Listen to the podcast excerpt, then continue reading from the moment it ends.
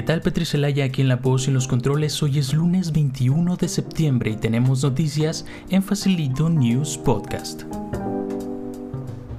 El día de hoy estaremos hablando de todo lo que ocurrió en el evento de Apple de esta semana. Ya tenemos precios y fechas de lanzamiento del PlayStation 5 y es oficial que TikTok se queda en las tiendas de aplicaciones. Eso y más en el episodio del día de hoy.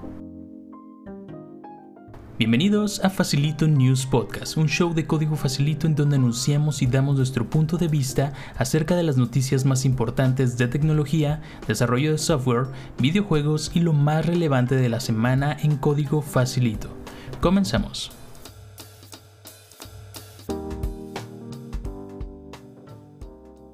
Iniciamos una gran semana, semana de festividades en México.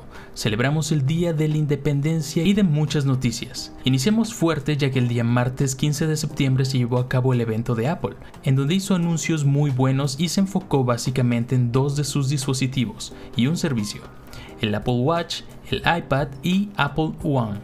Como se había rumoreado, Apple presentó la versión 6 de su reloj, el Apple Watch Series 6 lo más destacable del dispositivo es que ahora incluye nuevos sensores para la medición de oxígeno en la sangre. Altímetro, una pantalla 2.5 veces más brillante que su predecesor, una carga 20% más rápida y un nuevo chip S6 que te permitirá tener un mejor tracking de sueño y optimización en la batería e inicia desde los 399 dólares, o sea 10.999 pesos en México. Junto con el dispositivo presentaron un nuevo miembro en la familia de los Apple Watch, presentaron el Apple Watch SE, un modelo más accesible pero con un mejor procesador.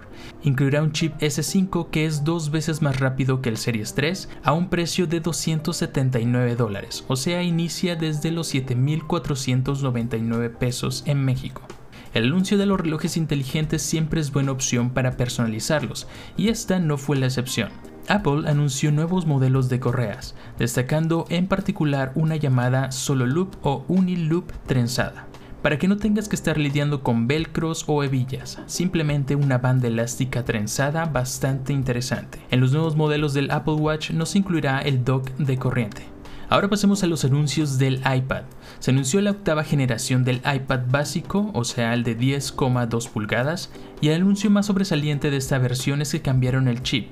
Ahora incluirá un chip A12 Bionic, y ahora en la caja incluirá un cable Lightning a USB, con un adaptador de corriente a 20 watts, compatible con el Smart Keyboard y el Apple Pencil de primera generación aunque no tendremos una pantalla laminada, un cambio bastante interesante en esta nueva generación del iPad.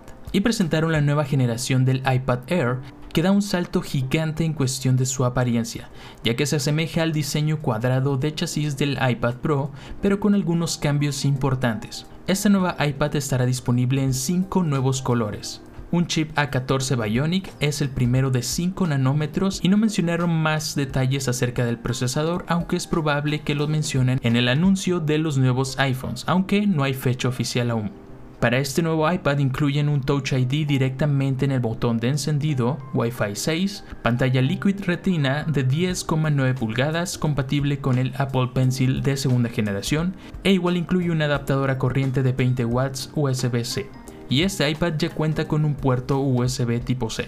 Apple también presentó un nuevo servicio llamado Apple Fitness Plus, es un programa completo de ejercicios con instructores y métricas en tiempo real desde tu Apple Watch, o sea que podrás tomar tus clases directamente en la pantalla y ver en tiempo real tu actividad del Apple Watch para poder cerrar tus círculos tendrá un precio de 9,99 al mes o 79 dólares al año. Si adquieres un Apple Watch incluye 3 meses de este servicio completamente gratis. Junto con el servicio anunciaron One, un servicio que junta varios de estos servicios que tiene Apple disponibles y tendremos tres tipos de suscripciones una suscripción individual que inicia desde los 14,95 dólares al mes, que incluye Apple Music, Apple TV, Apple Arcade y iCloud de 50 GB un plan familiar desde los 19,95 dólares al mes, igual que el anterior, incluye Music, TV, Arcade y iCloud, pero este con un cambio de 200 GB de almacenamiento. Y habrá una versión Premier en donde incluirán Apple News Plus y Fitness Plus por 29,95 dólares al mes y solamente estará disponible en algunos países. Quedaremos a la espera del anuncio oficial del iPhone 12 probablemente dentro de un par de semanas. Y hay un acuerdo preliminar entre Oracle y ByteDance para la gestión de TikTok en Estados Unidos. Oracle pasa a ser el proveedor tecnológico y tendrá un porcentaje de la empresa. Ofrecerá servidores donde se planea almacenar los datos de todos los usuarios estadounidenses. Así minimiza todas las preocupaciones de seguridad hacia el país. En ese acuerdo se crea una empresa llamada TikTok Global, en donde tendrán participación ByteDance, Oracle y Walmart. Esta empresa estará representada por estadounidenses en su mayoría y posiblemente tenga sede en Texas.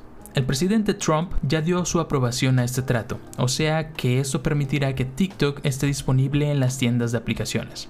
Esperaremos la resolución de estos acuerdos aunque se suman más empresas a las afectadas por el gobierno de Trump y es por lo mismo acerca de la seguridad de los datos de los usuarios estadounidenses. Tencent es una empresa china que tiene un porcentaje de inversión en Epic Games, que ya lo conocemos bastante bien en este podcast, pero también es propietario directo de Riot, empresa creadora de League of Legends.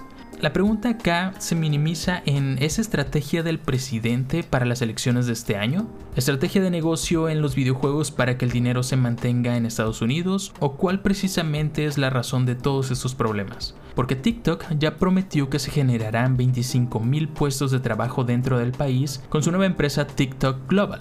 Entonces podemos asegurar que es más por el dinero. ¿Ustedes qué piensan al respecto de esta situación? Los leo en el hilo en Twitter. Pasemos ahora a las rápidas de la semana. Oculus Quest 2 llega el 13 de octubre a un precio de 299 dólares. Deno 1.4 ya se encuentra disponible y esta versión ya incluye soporte para el uso de WebSockets. Visual Studio Code 1.49 versión de agosto ya se encuentra disponible. Las versiones anteriores a Python 3.6 ya han alcanzado el final de su vida útil. La versión estable de Java 15 ya se encuentra disponible. GitHub CLI 1.0 ya se encuentra disponible. Vue.js 3 One Piece ya se encuentra disponible. La base de código está escrita en TypeScript. Pasando a la nueva sección de videojuegos, un anuncio que dio de qué hablar esta semana fue la presentación de la PlayStation 5 y el anuncio oficial de precios y fecha de lanzamiento. La PlayStation 5 costará 499 dólares, o sea 13.999 pesos en México. La PlayStation 5 edición digital costará 399 dólares y tendrá un precio en México de 11.499 pesos. Ya se encuentran disponibles para preordenar y estará disponible a partir del 12 de noviembre, fecha bastante apreciada por su servidor.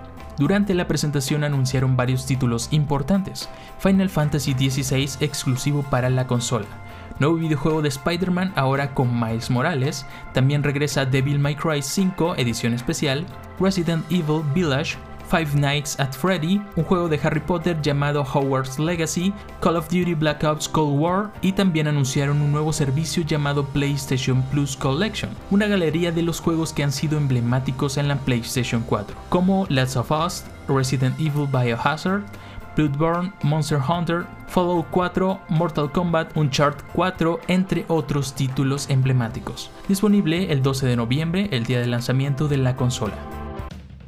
Esta semana en Código Facilito nos ausentamos un poco debido a las festividades en México acerca del Día de la Independencia, pero regresamos con dos lives, uno con Fernando en donde nos enseñó algunas de las características más relevantes de la nueva versión del Arabel 8.